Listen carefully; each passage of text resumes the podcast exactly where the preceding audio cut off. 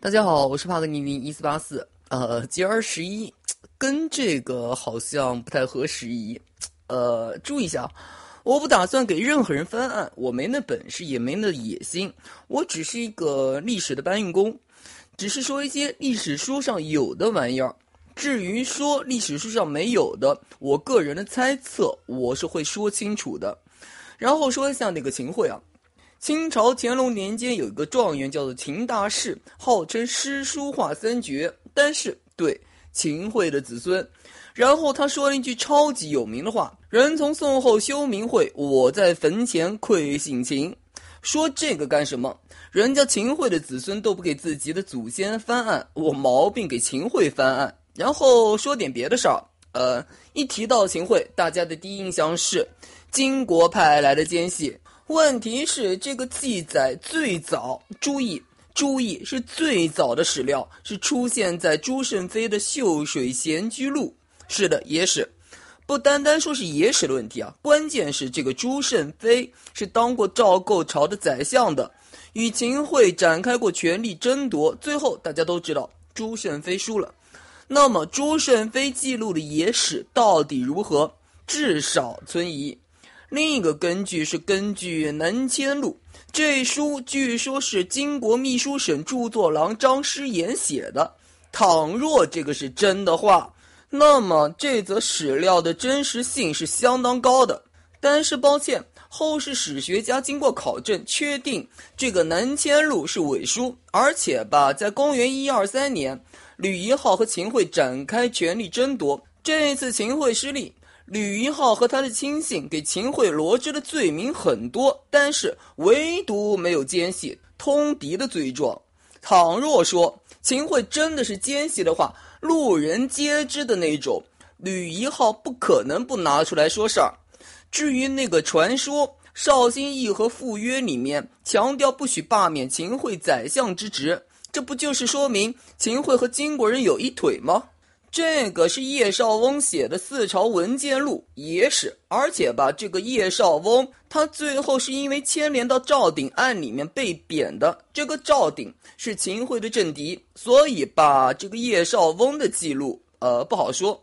我们所熟知的《宋史》上的记载说，秦桧带着全家离开金国，一路上阻碍重重。秦桧又不是关公，没有报表的武力值，不可能过五关斩六将。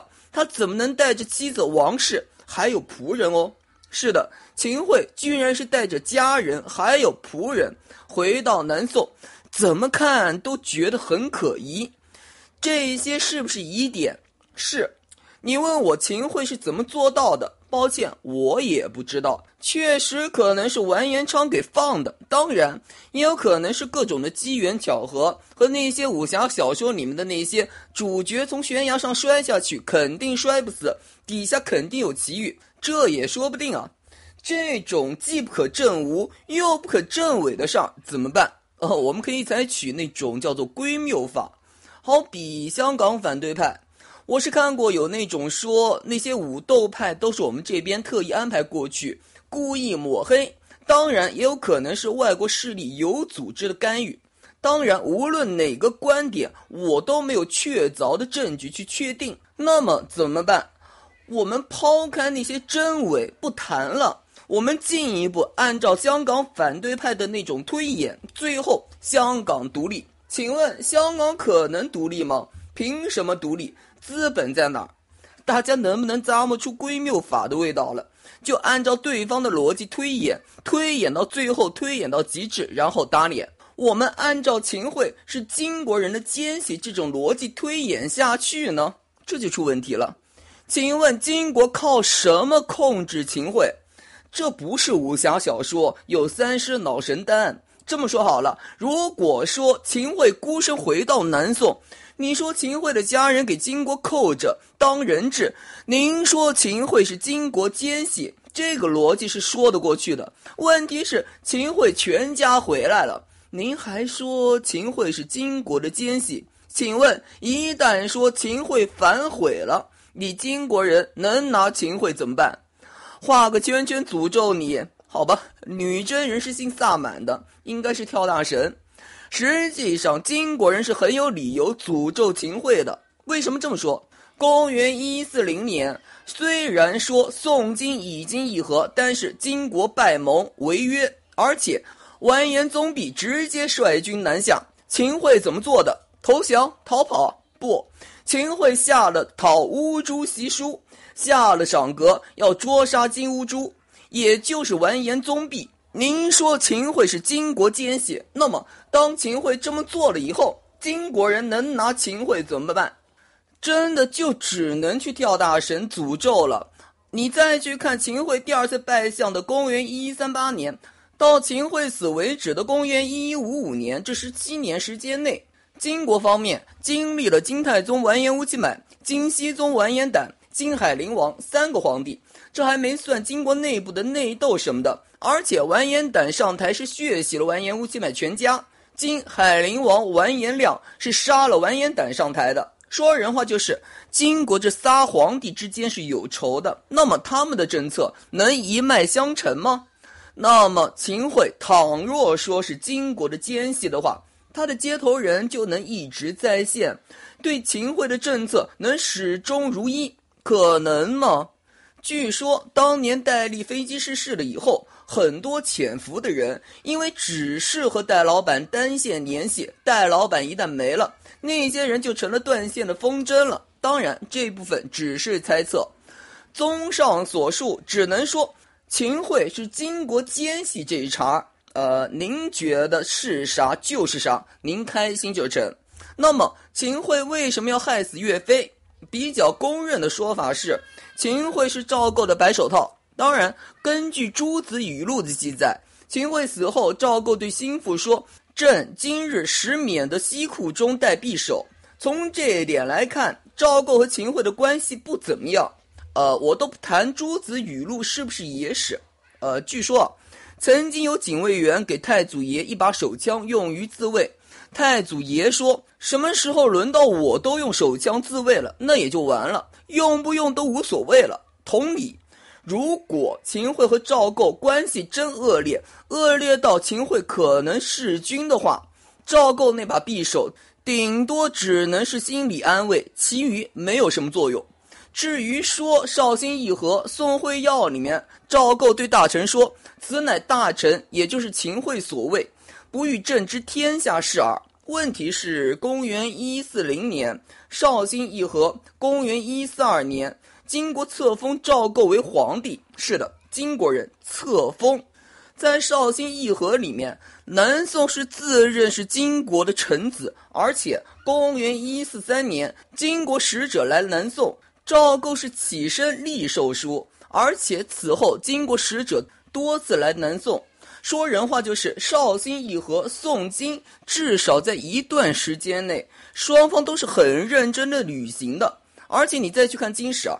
完颜宗弼传里面是有赵构写给完颜宗弼的书信的，原文摘录几句啊：臣构言，巴拉巴拉巴，计谋恩造，许备藩方，世世子孙谨守臣节。每年皇帝生辰并正旦，遣使称贺不绝，岁贡银绢二十五万匹，自壬戌年为首，每春季差人搬送至四周交纳。有于此谋，民神事急。坠命王室，剖其国家，臣今既进士表，福望上国早降世昭，折使必役永有平焉。我真觉得不需要有太多的古文底子，您自己就能听出里面的卑躬屈膝。也就是说，秦桧什么自作主张议和什么的，抱歉，赵构也是一样，说他是白手套，真的很合理啊。于是这就引出了下一个问题。为什么赵构会害死岳飞？因为岳飞要赢回徽钦二圣，赵构怕自己的皇位坐不稳。不见得。明英宗朱祁镇在土木堡之变了以后，给瓦剌人俘虏了，然后明英宗又给放回，又怎么样？还不是给明代宗朱祁钰给软禁了？那么，是不是岳飞卷入了赵构的子嗣之争？呃，公元一三二年。宋孝宗已经进宫，过继给了赵构当皇子了，而且赵构有且只有这么个皇子，呃，争什么？宋孝宗要是争着提前接班，岳飞配合的话，呃，这个是唯一可能的子嗣之争的原因。如果是这样的话，呃，赵构弄死岳飞不算冤枉啊。那么赵构为什么还要弄死岳飞呢？呃，以下内容三观不正，我数到十，您可以选择跳过去关闭。一、二、三、四、五、六、七、八、九、十。好了，开始三观不正时间。呃，大家有没有看过《琅琊榜二》啊？里面荀皇后的哥哥荀白水，处心积虑的要处理掉长陵王。可怜长陵王满门忠烈，各种的给穿小鞋，各种的给排挤。大家是不是觉得胸闷的慌啊？明明是个忠臣，怎么能受这样的待遇？呃，那您能不能因此说荀白水是奸邪小人？呃，我个人是觉得不能。为什么这么说？就是我一直说的那话。我们别看剧本，别前后演。换你，你是皇帝，您去看长陵王一家手握重兵权倾朝野，您会安心吗？啊，长陵王一直忠心耿耿，呃，那个忠心啊，长多少，宽多少，密度多少？说人话就是忠心，这个看不见摸不着的，您没法衡量。没有哪个人脑门上写着我是忠臣，我是奸臣的。假若说您是皇帝，您环顾四周，您真的分不清中间的。好，就算说到今天为止，你长陵王是中心的，明天呢？后天呢？谁能保证？这就好像重庆森林里面金城武的那个五月一日到期的凤梨罐头，您能看到保质期，那自然能判断。问题是，哎，忠诚的保质期多久？你怎么判断？好比那个崔永元抨击转基因，要证明安全。呃，转基因问题不予讨论，您自己觉得就成。我只是想说，安全这个没法证明，顶多说通过证明到今天为止的历史数据来看，到今天都是安全的。明天呢？后天呢？不清楚。这个是科学，拿着十年前、一百年前的数据拍着胸脯说，今后也一定是这样。那叫玄学，很不幸，至少从科学的角度上来说，忠臣奸臣这个没法判断。您不能确定忠臣的保质期到底多久。今天的长陵王能忠臣，明天会不会长陵府能不能世世代代都出忠臣，都是忠臣的？如果答案是不确定的话，那么您作为皇帝，把自己的皇位、自己的江山和一个自己无法掌控的因素、不确定因素一起绑定在一起，哎，您觉得合适吗？自己的命运不是应该掌握在自己手里面，不是更好吗？都不说皇帝，哎，现实生活里面。多少情侣，多少老公老婆都成天疑神疑鬼，怀疑自己的另一半搞外遇，有什么证据吗？还是说只是一种猜测？因为猜测让自己寝食难安。倘若说你能接受我上面的说法的话，请大家自己去审视岳飞秦桧的问题。请问谁是忠臣，谁是奸臣？抱歉，对赵构来说不知道，不好说。是。岳飞是中兴四将里面最听赵构话的。问题是，呃，赵宋的老祖宗赵匡胤当初也是最听柴荣话的哟。那么谁是忠臣，谁是奸臣？不知道。再说一下，忠臣奸臣是你我看过剧本以后才知道的。而且我们在审视这段历史的时候，已经先入为主的接受了这个认知。这就和疑人偷斧的那个成语一样。你怀疑你的邻居偷了你的斧头，你怎么看他，他都各种可疑。你找到了斧头，你再去看，又各种的没问题了。类似的，还是看岳飞。公元一四零年，十二道金牌给赵构叫回去，同时赵构还让杨仪忠带着禁军去镇江，看你怎么说。你要是说赵构对岳飞很是信任的话，那么杨仪忠就是去接应岳飞，配合岳飞的。你要是站在赵构和岳飞不对付的角度上来说呢，杨仪中就是防备岳飞搞事情的，事儿都是同样的事儿，看你需要怎么说。我们再次回到岳飞秦桧忠臣奸臣的问题，忠臣、奸臣这两个名词本身就带着很浓郁的主观情绪，这就好像我之前说的抗金武装，您可以说是义军，也可以说是流寇，比较中性的词应该是民间武装力量。我们抛开剧本，别带任何情绪，假设自己是赵构，不知道后面的事儿。下面一个问题，对你来说，什么是忠臣，什么是奸臣啊？我好像说过的吧？什么是好？你觉得是好，但是对我来说不见得是好。只有对我来说是好的，那才是好的。所以甲之蜜橘，乙之砒霜。还是那话，大家自己想一下。中间不但说是不能衡量，而且中间这个判断本身，这个是事后诸葛亮啊。你要是没看到那个果，你是没法说那个因是好是坏，是忠是奸。好比王莽那个超级有名的。项使当初生便死，一生真伪有谁知？假若汪精卫当初死牢你了，他也不用在南京梅花山跪那儿了。呃，南京梅花山当初是有汪精卫和陈璧君的跪像的，一九九九年给撤掉了。那么，对于皇帝，对于赵构来说，谁是忠臣，谁是奸臣？我说过，忠臣奸臣没法判断，不好说。问题是，哎，你执政，你还必须要分清中间啊，那怎么办？呃，那是不是可以这么认为啊？符合你利益和你的出发点和你的观点一致，对你来说那就是忠臣，反之那就是奸臣。那么赵构的利益出发点是什么？主战主和？抱歉，我说过，主战主和就不是问题所在，那就是旗帜。需要的话，赵构可以向完颜宗弼说臣构。需要的话。赵构自己也是可以亲征的。赵构自己皇帝的出发点是什么？中央集权，把权力牢牢控制在自己手里面。注意，这不能单纯的说是好是坏，而是我之前说的，你把自己的皇位与一个没法判断的中间绑定，这就是开玩笑、胡闹啊！自己的命运还是掌握在自己的手里面比较好。而且我说过，靖康之变以后，完颜宗弼搜山捡海捉赵构。赵构一度是成了海漂，那时候一个个口口声声说忠君爱国的军队呢，哪儿呢？别忘了，还有苗刘兵变让赵构下台的。赵构对军队的忠诚度本身就有疑虑。从中央集权的角度上来说，赵构对岳飞的打压更多的是一种削藩的政策。他对韩世忠、张俊、刘光世也是那样。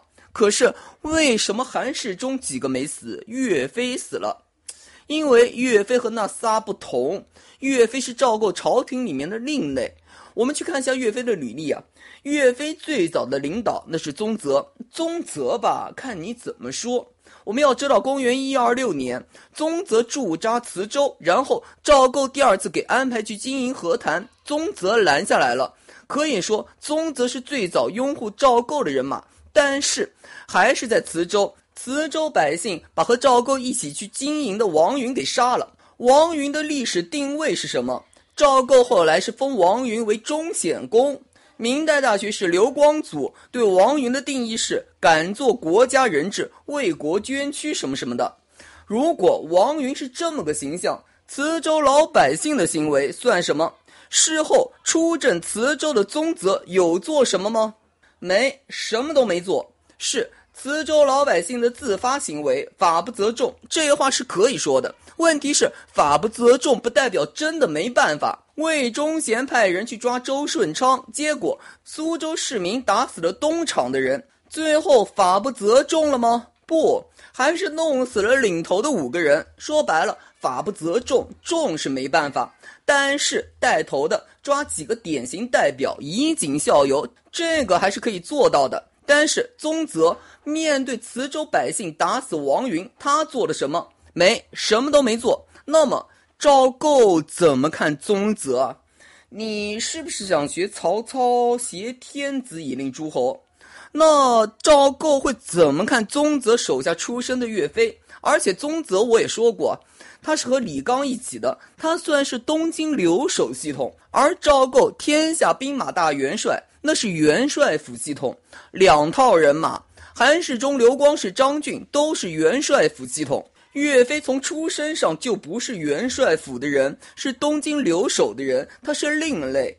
我们再去看岳飞的第二个领导杜充，呃，杜充是投降到金国去了。别忘了，岳飞是追随杜充从开封南下的。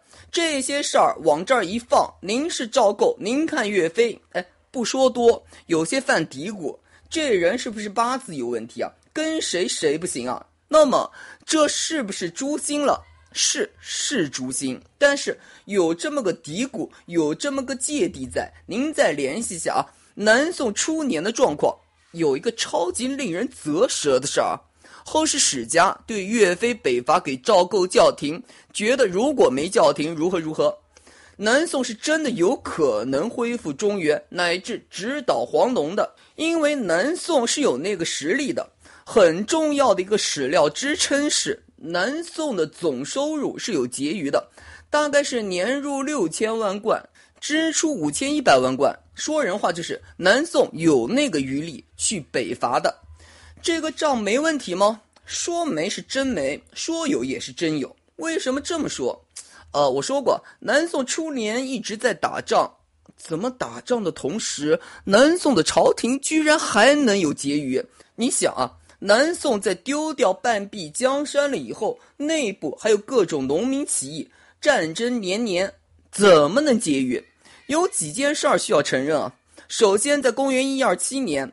赵构登基的当年，赵构裁并了机构，怎么说呢？也就是金国人一打来，原来行政系统瘫痪，赵构顺手解决了北宋的冗官问题，官员队伍因此减少，南宋的行政效率反而得到了提高。当然，官员的开销也就降低了。同时，呃，金国人不是把北宋部分皇族一锅给端了吗？皇室的开销也降低了。怎么说呢？该怎么说好呢？您去看庆历新政、王安石变法什么的，从内部改革各种类吧。金国人一来，大刀一挥，呵呵，没了。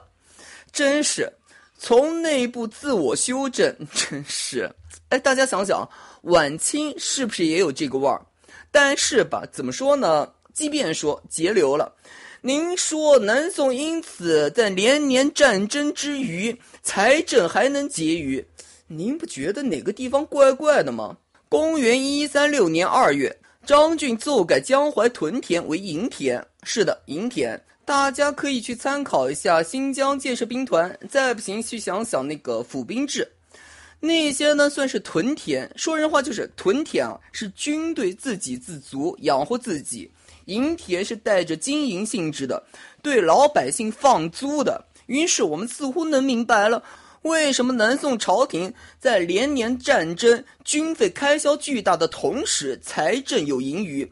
南宋的很多军队那是自己有谋生手段，不靠南宋朝廷给的军饷过活。还是那个张俊，史书上是说张俊占田遍天下，而家积巨万，他家的田一百多万亩。